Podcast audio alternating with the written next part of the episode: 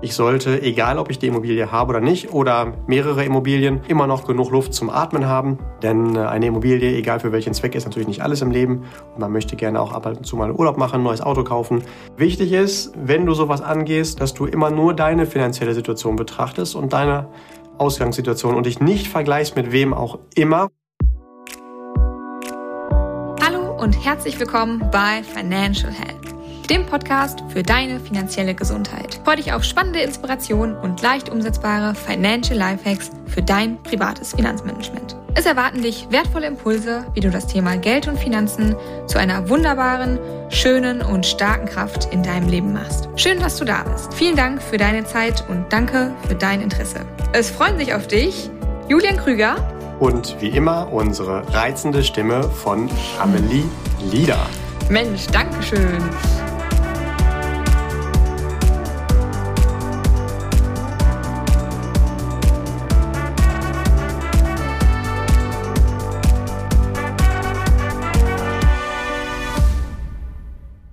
Ja, hi Julian, hi lieber Listener. Mm, Julian, du bist ja in dem ganzen Finanzbereich tätig, weshalb wir uns ja auch dazu entschlossen haben, lass uns doch gucken, dass wir dieses Wissen an möglichst viele draußen transportieren können und diesen Podcast ins Leben gerufen haben. Mm, heute soll es in unserer Folge um das ganze Thema Immobilien gehen, was ja irgendwie auch mit dem Thema Finanzen zu tun hat. Und die Frage ist, du wirst doch bestimmt oft damit konfrontiert, gefragt, Julian, ist es sinnvoll, mir eine Immobilie zu kaufen? Ist das so oder eher nicht? Tatsächlich ist es eher nicht so, dass ich mir die Frage stelle, ob mir jemand die Frage stellt, sondern eher, wann er mir sie mhm. stellt. Also irgendwann in seinem Lebenszyklus kommt diese Frage eigentlich mhm. immer bei so gut wie jedem Menschen, den ich im Bereich Finanzen betreue. Ja. Mhm. Was da, glaube ich, ganz wichtig ist, ist erstmal sich klarzumachen, dass das eine sehr allgemeine Frage ist. Also sollte ich mir eine Immobilie kaufen, leisten, bauen, was auch immer. Als allererstes stelle ich dir immer gerne die Frage zurück, ja, für welchen Zweck ja. denn? Und das sind mindestens vier verschiedene Ausrichtungen, wie man eine Immobilie nutzen kann. Ne? Also du kannst entweder sagen, jo, ich möchte die gerne für mich selbst, schrägstrich für meine Familie nutzen, da spricht man von Eigennutzung. Oder du möchtest gerne eine Immobilie erwerben, weil du die als Sitz für dein Business, für dein Unternehmen nutzen möchtest. Dann wäre es halt die gewerbliche Nutzung. Oder du sagst, ich möchte gerne Wohnraum vermieten. Da kann man sogar noch wieder unterscheiden zwischen, ich vermiete den auch wieder privat zum Wohnen, also für wohnwirtschaftliche Zwecke oder auch wieder für gewerbliche Zwecke. Das packen wir jetzt hier mal zusammen, einfach nur als Vermieter. Oder aber du sagst, ich möchte das wirklich als professionelle Anlage nutzen, damit aber selbst nichts zu tun haben. Also wirklich als Investor in eine Immobilie, als ja, Kapitalanlage Immobilie mhm. quasi. Ja, stimmt. Das ist wahrscheinlich die erste wichtige Unterscheidung, ja, wie ich meine Immobilie nutzen möchte. Was haben denn alle diese Punkte gemeinsam? Mal abgesehen davon, dass sie irgendwie den Bestandteil Beton und Stein und Holz wahrscheinlich haben. Ja, genau, alle am Dach, richtig. Also Im besten Fall, ja. Äh, ja, aus finanzieller Sicht natürlich glaube ich, ist ganz wichtig, dass ich mir erstmal die Frage stelle nach dem wirklichen Warum. Also wahrscheinlich ist es ja nicht einfach nur der Ruf, ich hätte gerne ein Dach über dem Kopf, sondern meistens sind es irgendwelche anderen, ganz oft auch emotionalen Gründe, die man da gerne mhm. hätte. Und die sollte man sich einfach mal bewusst machen oder halt mit einem entsprechenden Finanzcoach erarbeiten. Und dann darauf sollte dann immer anschließend direkt, ganz ehrlich, die Frage auch kommen, und die sollte ich auch mir äh, erlauben, kann ich mir das auch wirklich leisten? Kann ich mir leisten, mein Immobilienprojekt umzusetzen? Oder will ich das eher nur emotional und will eigentlich gar nicht das ehrliche Feedback, sondern ähm, die Antworten, die eher dahin gehen, ah, ist vielleicht ein bisschen zu früh oder das Projekt ist zu groß, die will ich gar nicht hören. Also eine selektive Wahrnehmung. Das ist ähm, tatsächlich wichtig. Zumindest, wenn das kein finanzielles Desaster werden soll oder das nicht irgendwie mich irgendwann langfristig finanziell bremsen soll. Und darum soll es ja hier in diesem Podcast gehen. Hier geht es ja um finanzielle Tipps. Sprich, ich sollte, egal ob ich die Immobilie habe oder nicht, oder mehrere Immobilien, immer noch genug Luft zum Atmen haben.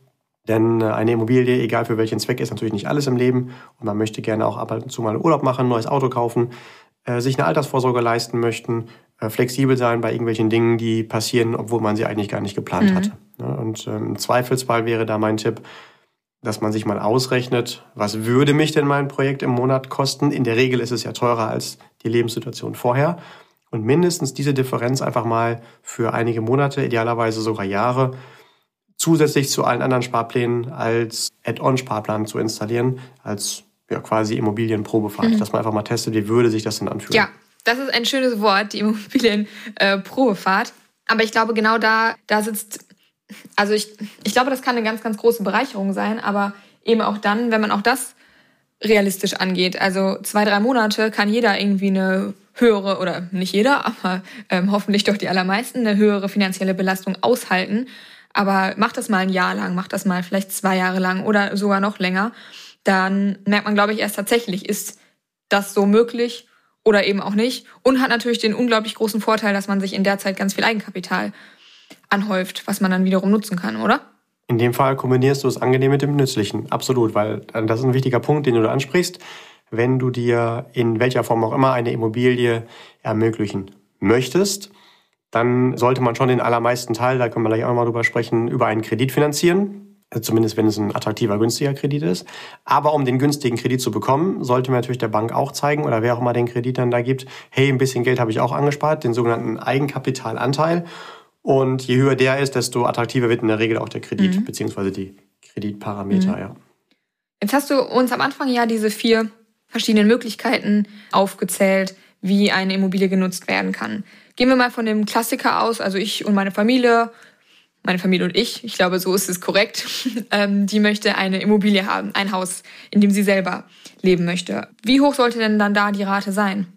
Tja, das sollten idealerweise 1317,42 Euro sein. Das hat sich so in der Praxis als am besten erwiesen. Weil es so eine schöne krumme Zahl ist, die man richtig auswendig lernen muss. Ja, nein, äh, Spaß beiseite. Das hängt natürlich von der individuellen finanziellen Situation ab.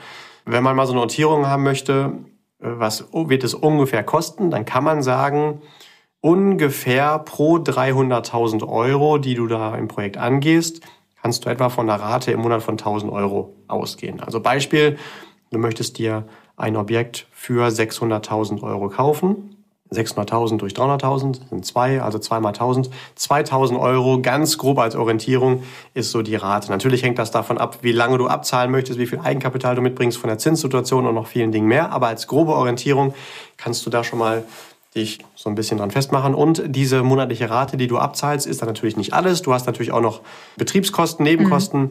für Heizung, für äh, Steuern, für Instandhaltung, für Versicherung, all diese Dinge. Das sollte man dann dementsprechend noch oben drauf kalkulieren. Da einfach mit dem Experten sprechen, der kann dir das schon sagen. So rein für die Nebenkosten, also darin, dass du in einer warmen Wohnung wohnst oder jemand anderes, kannst du dementsprechend so in etwa zwei Euro pro Quadratmeter ansetzen. Mm, mhm. Na gut, aber es ist ja schon mal ganz hilfreich, da schon mal so eine konkrete Zahl irgendwie an der Hand zu haben. Ja, und vielleicht noch als Ergänzung, wie viel Rate sollte ich mir denn dann oder wie viel Gesamtkosten sollte ich mir denn im Monat leisten oder leisten können? Da gibt's so eine Faustformel, Idealerweise sollte das nicht mehr als ein Drittel von deinem verfügbaren Nettoeinkommen sein. Mhm. Okay. Beispiel, wenn du also 1000 Euro netto hast, dann sollten die Wohnkosten idealerweise so 333 Euro ausmachen. Wenn wir jetzt zum Beispiel sagen, ich hätte gerne 300.000 Euro für eine Eigentumswohnung, dann haben wir eben gehört, das sind 1000 Euro Rate, dann solltest du etwa so 3000 Euro netto haben, damit das ganz entspannt auch umsetzbar ist. Das heißt, beziehungsweise eigentlich sogar noch ein bisschen mhm. mehr, weil die 1000 Euro sind ja wirklich nur die Finanzierungsrate. Ja. Und dann haben wir eben schon gehört, da kommen noch die Nebenkosten obendrauf. Natürlich geht äh, auch mehr als ein Drittel, aber dann kann es sein, dass in anderen Lebensbereichen mal irgendwo das Geld ein bisschen eng wird. Da verweise ich dann super gerne auf unsere beliebte Folge des Kontensystems. Da wird es nochmal genauer erläutert, welche Lebensbereiche idealerweise welchen Raum finanziell im Leben bekommen. Einnehmen sollten, ja. Ja, stimmt, aber da hast du natürlich auch noch recht, dass man nicht nur blind auf die Finanzierungsrate guckt, sondern eben auch auf die ähm, Kosten, die sonst noch anstehen, wenn man eine Immobilie ähm, kauft. Anderer Punkt, ich höre fast immer in jeder meiner Beratungen, wenn es um das Thema Immobilie geht, die, naja, ich möchte schon fast Floskel sagen, na, die Immobilie ist ja auch meine Altersvorsorge. Würdest du das auch so sagen? Das ist tatsächlich ein unfassbar spannendes Thema und was auch in eigentlich jedem Mal, wenn man es anspricht, immer wieder polarisiert ja. und ähm, die Gemüter hochkochen lässt. Denn da ist natürlich wieder die Frage, bin ich offen für eine objektive, ehrliche Antwort oder möchte ich gerne das hören, was ich gerne hätte, um äh, meine Entscheidung nochmal logisch unterfüttern mhm. zu können. Also grundsätzlich ist das schon so. Eine Immobilie, die ist Vermögensaufbau beziehungsweise Altersvorsorge. Man muss sich halt nur fragen, für wen. Und das ist halt ganz wichtig, beziehungsweise in welcher Verwendung. Das kann man nämlich nicht allgemein beantworten. Eine Immobilie kann, muss aber nicht Vermögensaufbau sein. Ich setze jetzt einfach Vermögensaufbau und Altersvorsorge mal gleich. Das sollte natürlich schon äh, getrennt betrieben werden, aber eine Altersvorsorge ist ja auch nur ein Teil von einem Vermögensaufbau. Grundsätzlich, ohne da jetzt zu sehr heute in die Tiefe gehen zu wollen, weil es den Rahmen sprengen würde, aber dann kann man auch gerne mal persönlich drüber sprechen. Eine eigengenutzte Immobilie ist immer Luxus. Und Luxus bedeutet, ich, bildlich gesprochen, verbrenne Geld, aber es ist geil. Genauso wie Alkohol, Drogen und all Urlaub. diese ganzen Dinge. Also, äh, ja, genau. Also, es spricht überhaupt gar nichts gegen Urlaub. Das ist unfassbar schön und sehr erstrebenswert, aber niemand würde auf die Idee kommen, dass Urlaub auch Vermögensaufbau ist. Da wird das Geld ja weniger das und stimmt. nicht mehr. Wenn ich eine Immobilie allerdings vermiete, dann hat es ja den Vorteil, dass ich das in der Regel so mache, dass ich da auch eine Miete für einen Monat bekomme und dann fließt mir auch Geld zurück und dann ist es Vermögensaufbau.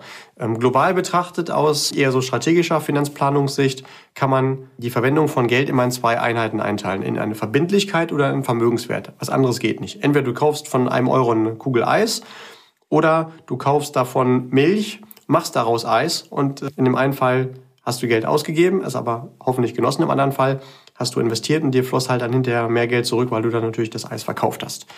Und da kann man dann dementsprechend auch äh, Vermögensaufbau, Altersvorsorge untergruppieren. Logischerweise ist Vermögensaufbau Vermögenswert, also die Mehrung des Geldes oder ganz einfach betrachtet, Vermögenswert ist das, was dir Geld in dein Portemonnaie bringt und eine Verbindlichkeit ist das, was Geld aus deinem Portemonnaie rausnimmt ist ja klar, dass Altersvorsorge mehr werden soll oder Vermögensaufbau. Und eine Immobilie, die du selbst nutzt, gehen wir gleich gerne noch im Detail drauf ein, die kostet dich ja nur Geld, also die bringt ja kein Geld. Ganz im Gegenteil, je größer sie ist, desto höher sind ja noch die Folgekosten durch Unterhalt und durch Renovierung und all diese Dinge. Das ist also eine Verbindlichkeit. Mhm.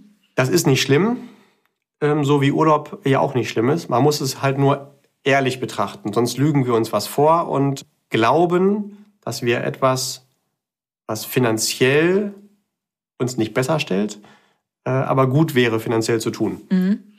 Na gut, okay. Also die Immobilie kostet Geld und kostet sogar richtig viel Geld und über viele Jahrzehnte auch irgendwie viel Geld. Aber ich spare mir ja irgendwie, wenn ich sie dann irgendwann mal habe, wenn sie mir gehört, auch meine Miete, die ich sonst hätte, wenn ich keine Immobilie hätte. Absolut korrekt. Der Klassiker, das Argument kommt immer direkt als erstes. Ja, aber ich zahle ja keine Miete mehr. Das stimmt. Aber nicht ausgegebenes Geld ist nicht gleich Vermögensaufbau. Ganz einfaches Beispiel. Ich kann ja nicht sagen, heute habe ich vier Milliarden eingespart, weil ich heute keinen Flugzeugträger bestellt habe. ja, okay. Hm? also man, das kann man zwar schon sagen, aber fachlich ist das keine korrekte ja, Aussage. Ja. ja. Mal abgesehen davon, dass eine äh, schauen wir uns mal in der Praxis an. Also logischerweise, wenn du in einem Eigenheim wohnst, zahlst du keine Miete mehr.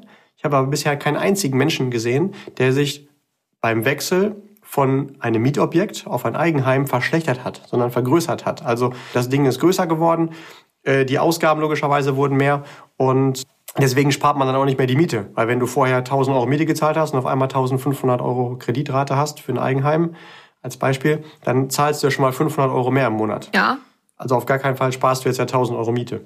Aber es geht nicht um dieses eingesparte Geld, weil es geht darum, was hätte ich mit dem Geld, mit der Differenz, zum Beispiel von den 500 Euro, sonst noch machen können und welche Mehrwerte hat vielleicht auch das zur Miete wohnen gehabt, für mich oder für jemand anderes. Also ganz clever ist es eigentlich aus reiner Finanzsicht, unemotional betrachtet. Du wohnst zur Miete, aber hast mehrere Objekte, die du vermietest, weil dann kannst du alle die Dinge auf der Ebene eher als Business betreiben, die wieder von der Steuer absetzen. Und da, wo du zur Miete wohnst, das ist wieder ein Business für jemand anderen. Mhm. Okay. Ja, also ähm, wichtig ist nur, sich bewusst zu machen, dass die eigengenutzte Immobilie ist nicht finanziell intelligent. Ob das jetzt emotional erstrebenswert ist oder schön für die Familie, so Stichwort Nest bauen, das ist eine ganz andere Diskussion und da will ich auch nicht äh, abreden. Es geht nur darum, dass man das wirklich auf dem Schirm hat und natürlich dann auch so finanziell attraktiv und durchgeplant wie nur möglich mhm. macht. Also dass man so wenig Geld wie nur möglich in Anführungszeichen verschwendet. Also so wie du in den Urlaub fliegst ja auch, dann sagst du ja auch nicht einfach, ich nehme den teuersten Flieger, um zu zeigen, was ich kann, sondern trotzdem guckst du ja, wie komme ich an meine Destination möglichst günstig ja, hin. Das stimmt. Okay. Ich würde gerne noch mal ähm, zum Anfang zurückkehren. Da hast du ja zwischen den vier verschiedenen Möglichkeiten, eine Immobilie zu haben, zu nutzen, unterschieden. Hast du Tipps für die verschiedenen Bereiche? Ja, okay, dann gehen wir die gerne mal in Ruhe durch. Punkt eins, da haben wir ja schon viel drüber gesprochen, jetzt die eigengenutzte Immobilie. Grundsätzlich, nochmal zusammengefasst, ich sollte wissen, dass das schön sein kann, aber trotzdem teuer. Und auch wenn mir die Bank dann verkauft, das ist meine Altersvorsorge, das ist richtig. Aus Sicht der Bank ist das so. Für die Bank ist das eine Altersvorsorge, weil du ja mehr Geld zurückzahlst, als du davon dem bekommen hast. Aber für dich eben nicht. Ganz einfaches Beispiel. Du nimmst einen Kredit auf für 500.000 Euro dann zahlst du ja eine Woche später die 500.000 Euro nicht zurück, sondern das machst du über Jahre, teilweise sogar über Dekaden. Und die rechnet man dann mal zusammen, je nach Kondition, Zinsphase und äh, was du da so gemacht hast, zahlst du 600, 700, mehr als 800.000 Euro wieder zurück. Und wenn wir uns das mal verbildlichen, ist die Frage, wie oft bist du bereit, jemanden einen 100-Euro-Schein für 150 Euro abzukaufen. Ne, wenn das dieser ganz, ganz tolle Schein ist und du dann dein Glück davon abhängig machst, dann ist das vielleicht so. Aber sollte man nicht zu oft machen. Ja, ansonsten ist es nur Vermögensaufbau, wenn der Mieter eben diese 150 Euro zahlt für den 100-Euro-Schein. Dann ist das total okay. Und das ist ja das Coole daran, dass man es auch für sich nutzen kann. Und wenn wir jetzt nochmal gucken, was ist sonst so zu berücksichtigen auf der privaten Ebene, dann sollten wir nicht nur gucken, wie kann ich mir den Erwerb leisten, also zum Beispiel über den Kredit, sondern kann ich mir das Objekt später auch noch leisten. Irgendwann, also gerade wenn man sagt, ja, aber ich spare ja auch im Alter die Miete, dann muss man aber auch im Alter, wenn man vielleicht weniger Rente hat und die Immobilie abgezahlt ist, wissen, dass dann viele große sprungfixe Kosten entstehen. Also Sprungfix heißt, da kommt nicht jeden Monat 50 Euro, sondern auf einmal 20, 30, 50.000 Euro aufwärts. Zum Beispiel das Dach muss neu, die Heizung will neu, ähm, die Fenster will man nochmal wieder äh, raus und wieder reinmachen. Man will das mal schön machen, weil vielleicht die schönen türkisen Fliesen im Bad gar nicht mehr so modern sind, wie ich äh, damals dachte und mir gefallen die nicht mehr. Äh, und das kostet natürlich dann auf einmal richtig viel Geld.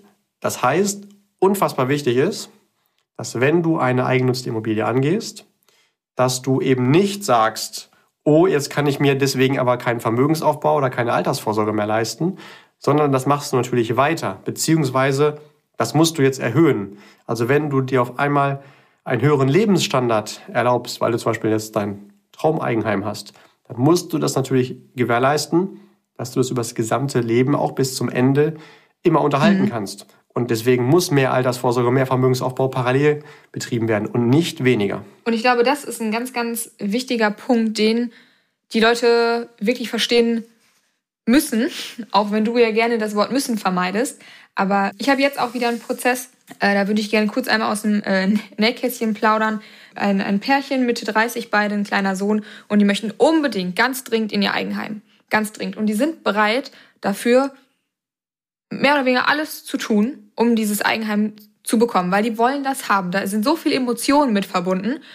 Und jetzt haben die die Entscheidung getroffen, dass sie ihre bestehende Altersvorsorge aussetzen also nicht mehr weiter besparen, weil sie brauchen ja das Geld für den Kredit, also für die, für die Rate. Und gleichzeitig das, was sie schon angespart hatten, auch sich auszahlen lassen, beziehungsweise mit Abschlägen, weil der Rückkaufswert aus solchen Verträgen ja immer geringer ist als das, was du eingezahlt hast, damit sie sich, damit sie mit mehr Eigenkapital in die Finanzierung gehen können. Und das ist das, das ist von vorne bis hinten sowas von dumm. Also es ist unglaublich, aber diese Emotionen, die dahinter stehen, das ist Wahnsinn. Das macht mich total traurig und total, das lässt mich so hilflos fühlen, dass man da, dass ich da gar nicht gegen ankomme, weil diese Emotionen dahingehend so stark sind. Und Julian hat mal einen ganz schönen Vergleich gebracht, hat gesagt, das ist wie wenn ich jeden Tag zwei Snickers mehr esse. Dann ist heute schon abzusehen, dass das langfristig nicht gut gehen kann. Und hier ist das genauso. Nur im finanziellen Bereich und nicht im Bereich des Adipositas. Wir sind halt ja auf diesem Bereich, um Erfahrungen zu machen und zu lernen.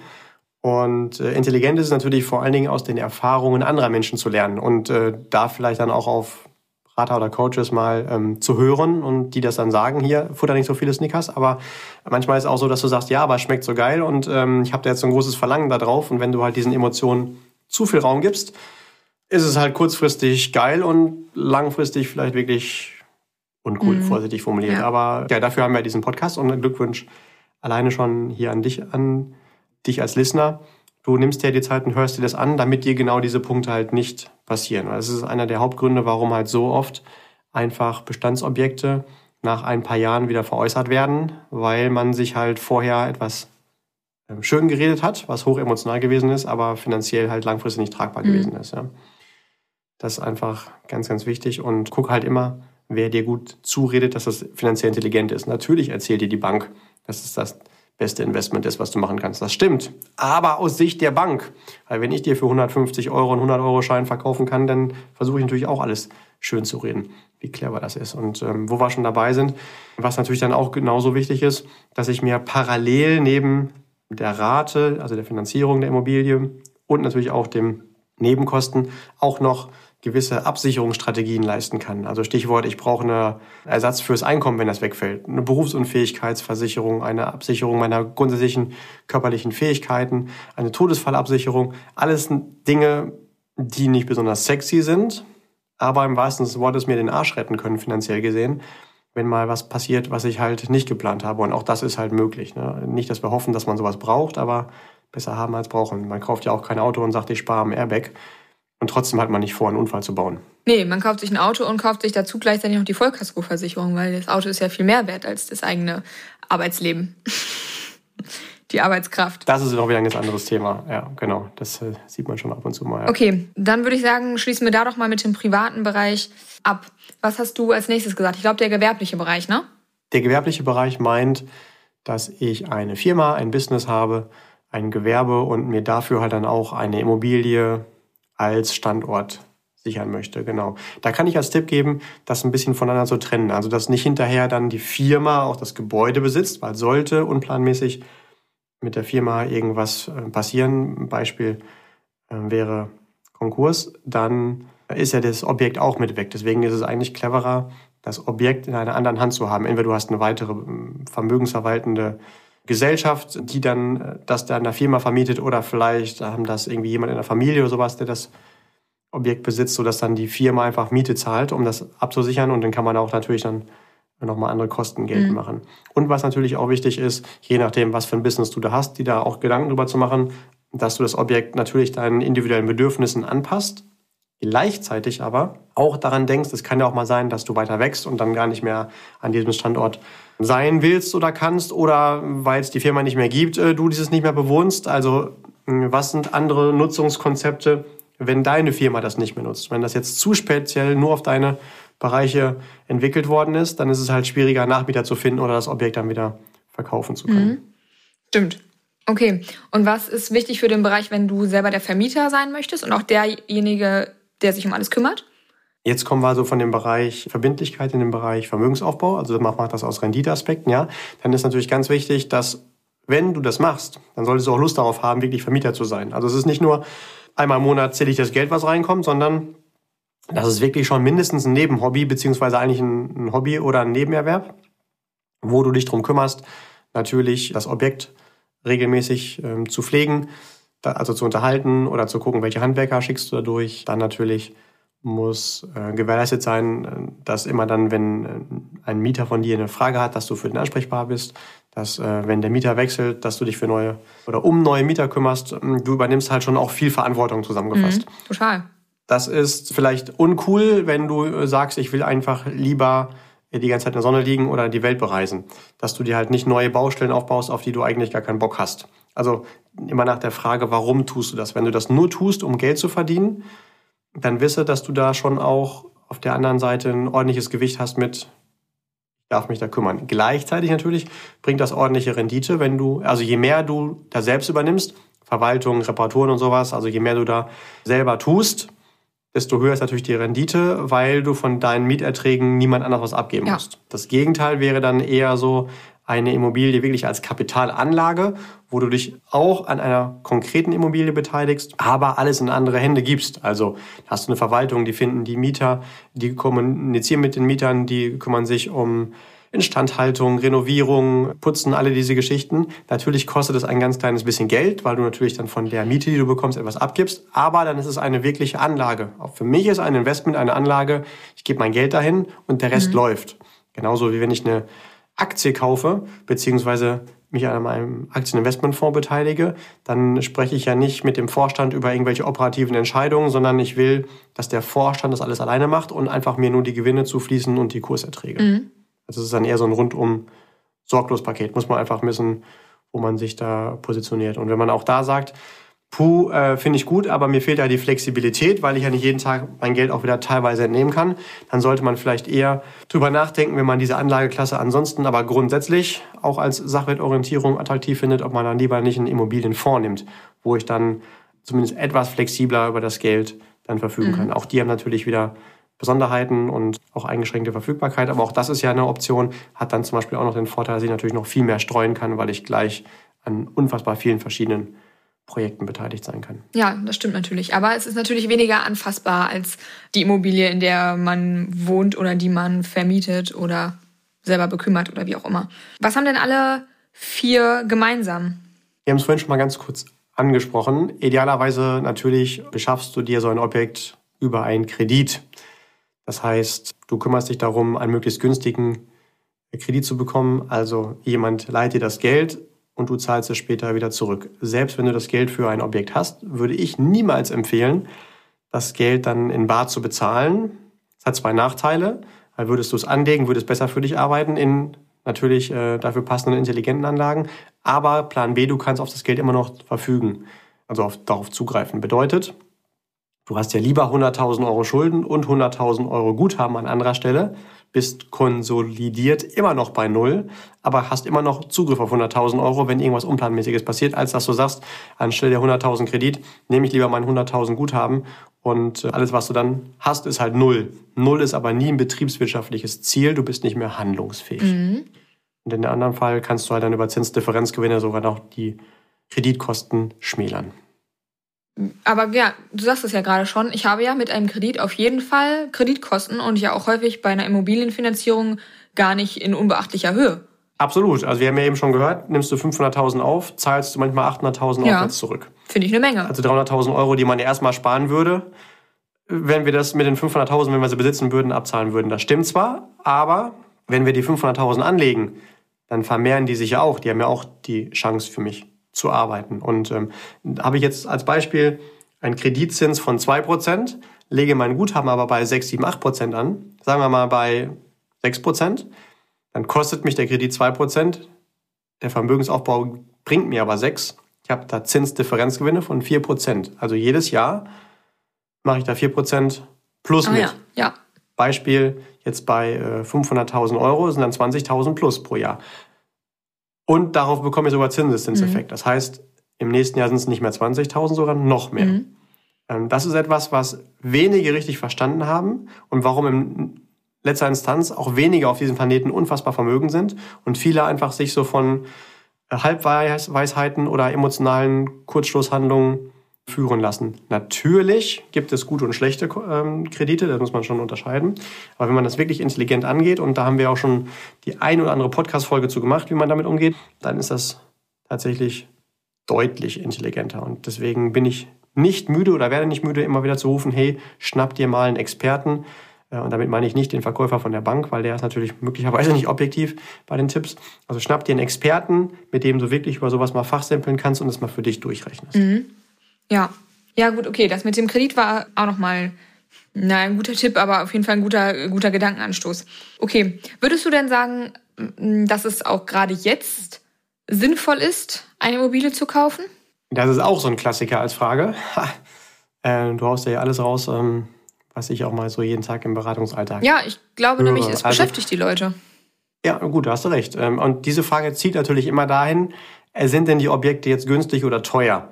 Da kann man nur als Antwort geben, es gibt zwei Faktoren, die bei einer Finanzierung wichtig sind und das, was deine Kosten sind, die entstehen, das ist halt nicht der Kaufpreis, sondern das ist das, was du für die Immobilie insgesamt zahlst, also vor allen Dingen inklusive Kredit zurückzahlst. Also wenn wir jetzt wieder die Eigentumswohnung für 500.000 Euro aus dem Beispiel von eben nehmen, Dann sind es aber die 800.000 Euro, die du über den Kredit zurückzahlst. Heißt, wir haben zwei Faktoren, die immer zusammenspielen. Wir haben auf der einen Seite den Kaufpreis oder den Erschaffungspreis, wenn du neu baust, und wir haben die Kreditkosten. Und in der Regel sind die immer gegenläufig. Das bedeutet, die Phase hatten wir jetzt zum Beispiel mehrere Jahre. Die Zinsen waren sehr tief, deswegen war die Nachfrage nach Krediten und entsprechend nach Objekten sehr hoch und deswegen waren die Kaufpreise eher hoch. Ist das Kaufpreisniveau etwas tiefer, dürfen ruhig die Kreditzinsen etwas höher sein. Es kommt immer auf das Produkt dieser beiden Faktoren an. Genau. Und dass die Objekte immer teurer werden, ist ganz normal, weil wir hier einen Sachwert haben, also etwas, was wir anfassen können. Das heißt immer einen eingebauten Inflationsschutz. Bei einer hohen Inflation entsprechend steigern sich die Preise schneller, bei einer geringen etwas geringer. Aber das ist einer der Mehrwerte von einer Immobilie als Sachwert, dass ich grundsätzlich erstmal einen Inflationsschutz habe. Anders als wenn ich Geld in Geldwerten investiert habe, sprich Tagesgeld, Sparbuch, Bausparvertrag, Anleihen, Renten, festverzinsliche Wertpapiere, sowas, das sollte man vermeiden, wenn man mehrere Jahre Geld anlegen will. Also wenn dir das jemand erzählt, wo du langfristig Geld anlegen solltest, dann würde ich mit dem lieber nicht über das Thema Geld sprechen, weil er dir empfiehlt, Geld dort anzulegen, wo du keinen Inflationsschutz mit eingebaut hast. Mhm. Okay, gut. Aber ist nicht gerade, was das ganze Thema Immobilien angeht, gerade der Preis der Immobilien relativ hoch und auch der Zins relativ hoch? Also beides? Hoch? Fühlt sich vielleicht so an, weil in den letzten Monaten tatsächlich der Kreditzins etwas gestiegen ist. Im langfristigen Mittel sind wir noch immer unfassbar günstig. Und das muss man schon über Dekaden betrachten, also nicht im nicht Verhältnis von den letzten 18 Monaten, wie ich das wahrgenommen habe. Mhm. Genau, ja. Und was dann tatsächlich auch immer noch so aufpoppt ist, ja, aber ich will das jetzt, weil ich es ja kann, weil meine Freunde, die sogar ein bisschen weniger verdienen als ich, glaube ich jedenfalls. Die haben ja auch und deswegen muss ich das auch hinbekommen. Wichtig ist, wenn du sowas angehst, dass du immer nur deine finanzielle Situation betrachtest und deine Ausgangssituation und dich nicht vergleichst mit wem auch immer, von dem du welche Annahmen auch immer du setzt, weil du ja auch nie weißt, Vielleicht haben die auch noch irgendwo eine Schenkung gehabt oder hatten noch ganz viel Geld irgendwo, was sie als Eigenkapital eingesetzt haben oder ähm, sind da viel günstiger rangekommen, also was auch immer.